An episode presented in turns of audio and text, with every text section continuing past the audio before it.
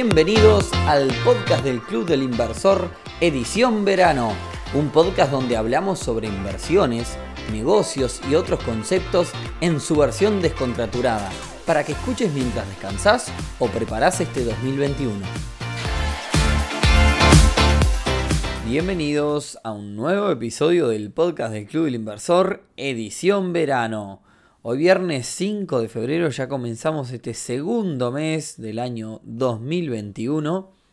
En este episodio, el número 37, en el que vamos a hablar de un tema de la actualidad. La verdad que si estás en el mundo de las inversiones, habrás escuchado por todos lados, quizás hasta escuchaste otros podcasts o otros videos o ya supiste del tema. Y si no, solamente con leer las noticias también te tiene que haber llegado algo del tema. Entonces la idea de hoy, como siempre, en este podcast, es comprender desde un punto, de un punto de vista simple y la idea para, para principiantes, qué es realmente lo que está pasando en la bolsa durante estos días con las acciones de GameStop. ¿Qué tiene que ver y qué es Reddit? ¿Y por qué todo esto sale a las noticias como algo súper relevante? Bien, si seguís este podcast, quizá también seguís a mi socio Rodrigo en su podcast de Neurona Financiera, donde también estuvo haciendo un episodio de este tema. Y es que en realidad cualquier espacio que hable de inversiones o finanzas va a tener que hablar de esto, no puede ser ajeno a un hecho de este tipo, ¿no? Este, es como el coronavirus en los noticieros del día a día, es algo que ha acaparado la atención y no se le puede escapar. Pero si nunca escuchaste nada, prepárate para prestar atención y entender todo como si fueses un experto, aunque nunca hayas aprendido absolutamente nada sobre lo que tiene que ver con inversiones en bolsa. Pero antes, y como siempre, clubinversor.uy, una comunidad, un podcast, una cuenta de Instagram, un club de todo un poco en realidad en donde por sobre todas las cosas vas a aprender y meterte de lleno en este mundo de las inversiones de la mano de gente que como dicen ahí, está para esta. Esta semana me gustaría agradecer especialmente a los mensajes recibidos respecto al último episodio anterior que hice sobre negocios multiniveles y piramidales fallidos.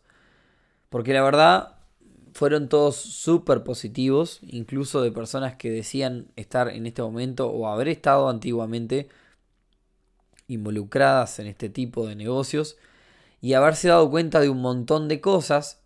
Sinceramente, en realidad pensé que me iban a llegar mensajes totalmente diferentes, bastante eh, de, haters y de personas que me ataquen por, por haber tocado este tema, pero no, me llegaron mensajes súper, eh, súper constructivos, la verdad. Esto quiere decir que tenemos una comunidad que es cada vez más inteligente y más involucrada, porque por sobre todas las cosas me sorprendió muchísimo la cantidad de mensajes que me llegaron respecto al episodio anterior. Siempre aprovecho para este apartado, este podcast, para contar un poco también lo que hacemos, porque es una forma de difundirlo.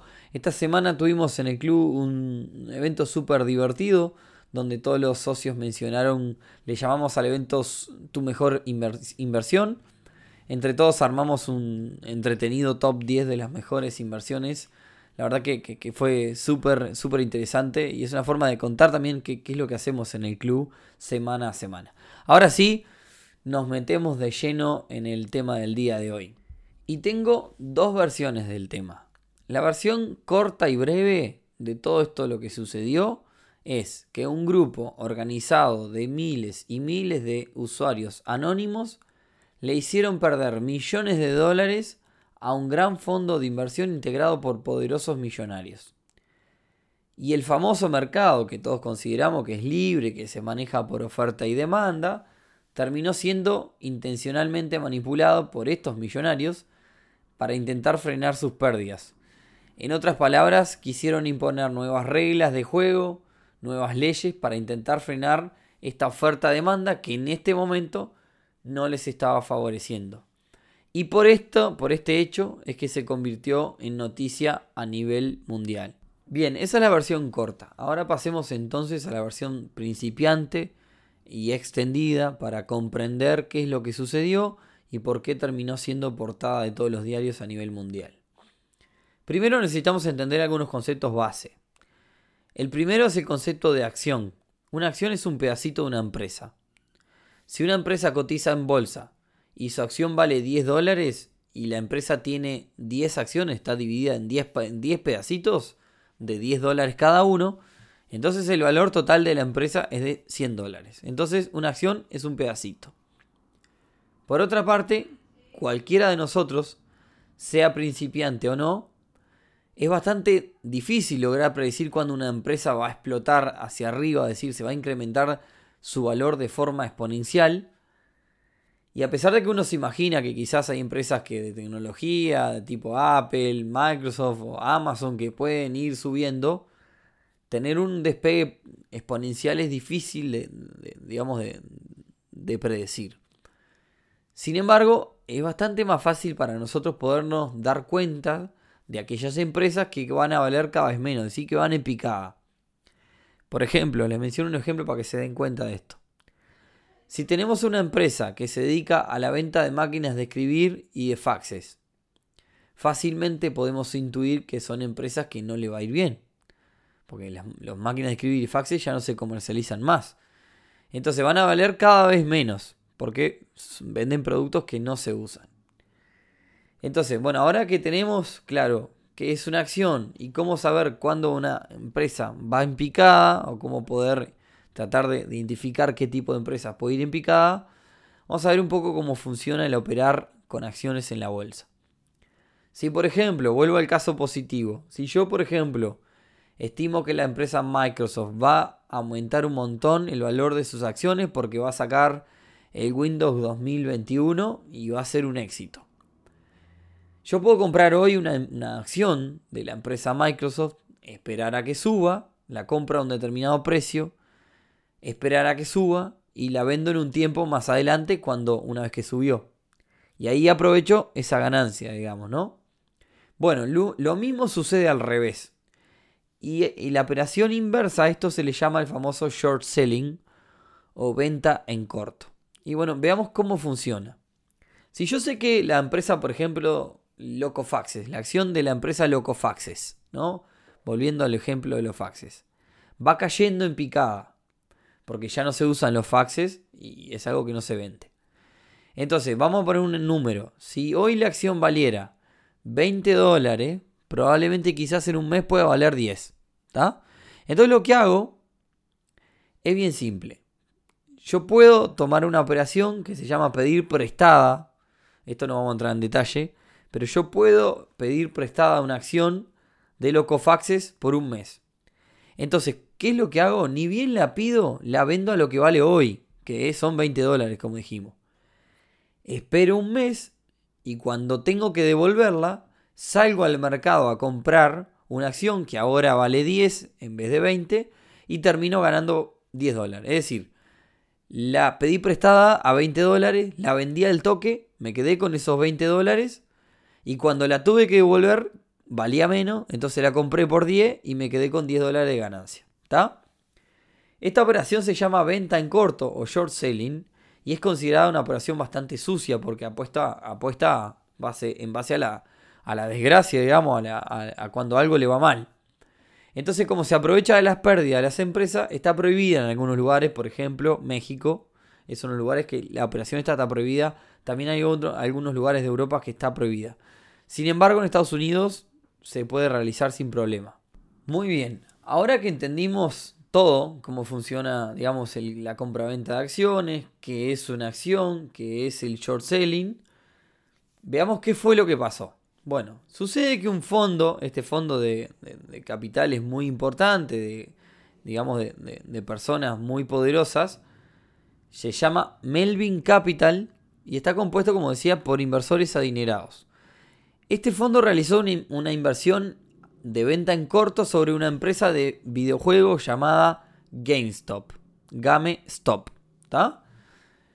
Esta es una empresa de videojuegos físicos, vende videojuegos físicos y que hoy está cayendo. ¿Por qué? Porque hoy los videojuegos se compran de forma online. Eh, la gente ya no compra videojuegos físicos.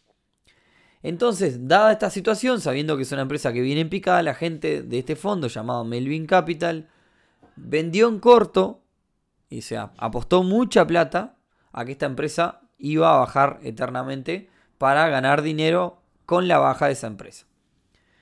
Además de eso, estuvieron haciendo un montón de declaraciones en contra de esta empresa, buscando un poco también acentuar la caída. Bien, entonces, ¿qué fue lo que pasó? Un grupo de miles y miles de usuarios organizados a través de esta red social que se llama Reddit dijeron, así, ah, ¿ustedes quieren ganar dinero en base al sufrimiento de esta empresa? Bueno, nosotros los vamos a desafiar. ¿Y cómo hicieron? Se organizaron para comprar acciones, todos, de la empresa GameStop. ¿Qué sucede si muchas personas compran acciones de esta empresa? Al haber muchas personas comprando, la acción se dispara y en vez de bajar, sube, que fue efectivamente lo que sucedió. Paréntesis, hay versiones que dicen que hay otras, otras que no fueron usuarios de la red social, que por más que son cientos de miles, que habían otras, otros jugadores turbios en el, en el medio, digamos, ¿no? Pero bueno, entonces, ¿qué pasó? Mucha gente comenzó a comprar acciones de esta empresa GameStop. Entonces, volvamos a los números. Recordemos que el fondo Melvin Capital había hecho una, venta en corto cuando la acción estaba, si vamos a los números puntuales, la acción estaba alrededor de los 30 dólares. Imaginemos que ellos hicieron una venta en corto apostando a que baje a 20 para así ganar 10 dólares por acción. ¿Qué sucedió? Gracias a este grupo de miles de usuarios o a esta movida que se armó, la acción se disparó por encima de los 300 dólares. Entonces, Melvin Capital, que había hecho esta venta en corto, o sea, que había pedido prestadas estas acciones a 30 dólares, ahora las tenía que devolver a más de 300. Estamos hablando de una pérdida de más de 270 dólares por acción en miles y miles de acciones. Y acá viene lo mejor. Y acá es donde denota que el libre mercado es libre hasta que se toca el bolsillo o el interés de los poderosos. Esto es una cosa que estuve leyendo esta semana para informarme más del tema y poder tratar de explicarles y poder entender también hasta dónde pueden llegar los intereses, digamos, de, los poderosos. Para el que no sabe nada, Robinhood es una web, una plataforma, donde es una de las más utilizadas para comprar acciones y vender por los usuarios comunes en Estados Unidos. Los dueños de Robinhood son los mismos dueños del fondo Melvin Capital. Entonces, ¿qué pasó? Al ver que estaban perdiendo muchísimo dinero porque en vez de bajar la acción como ellos pretendían, estaban y la acción estaba subiendo porque muchos estaban comprando, lo que hicieron fue bloquear en su plataforma en Robinhood la compra de acciones de, de esta empresa GameStop. De esa forma intentaban frenar sus pérdidas en el otro negocio de ellos, que es el fondo este Melvin Capital. Entonces, en resumidas palabras, Robinhood, una plataforma que es libre y que permite hacer cualquier tipo de transacción, te termina bloqueando transacciones que no le conviene que se hagan, ¿no? Acá vuelvo con el tema del libre mercado. Conclusión, el libre mercado es libre hasta que se cruzan otros intereses. Y esto me hace acordar eh, a, otros casos que hay del mundo financiero, similares a esto, donde hay conflictos de intereses de poderosos. En este caso no, voy, no quiero entrar en detalle porque, pero les voy a, les voy a recomendar la serie Dirty Money, Dirty con y al final, Money, Está en Netflix y habla este, mucho sobre este tema. Pero bueno, en definitiva, eso fue lo que sucedió. Además de este miles y miles de usuarios, también hubieron muchos inversores que vieron que la, acción se iba como, como, loco para arriba y aprovecharon la volada y empezaron a comprar. Este, es decir, vieron que, la acción se iba y simplemente se colgaron a, este, a, esta subida. Mucha gente por Instagram no, nos comentó en su momento. Así que bueno, también no es que haya sido solamente un grupo de Reddit, este, sino que quizás hay muchas otras cosas más que, no las hemos visto. Pero bueno, en definitiva, este es el gran resumen de lo que sucedió esta semana. Y, bueno, espero haber este, nada, sido lo más claro posible. Me parece, como decía, que un podcast de inversiones no puede dejar de hablar de esto.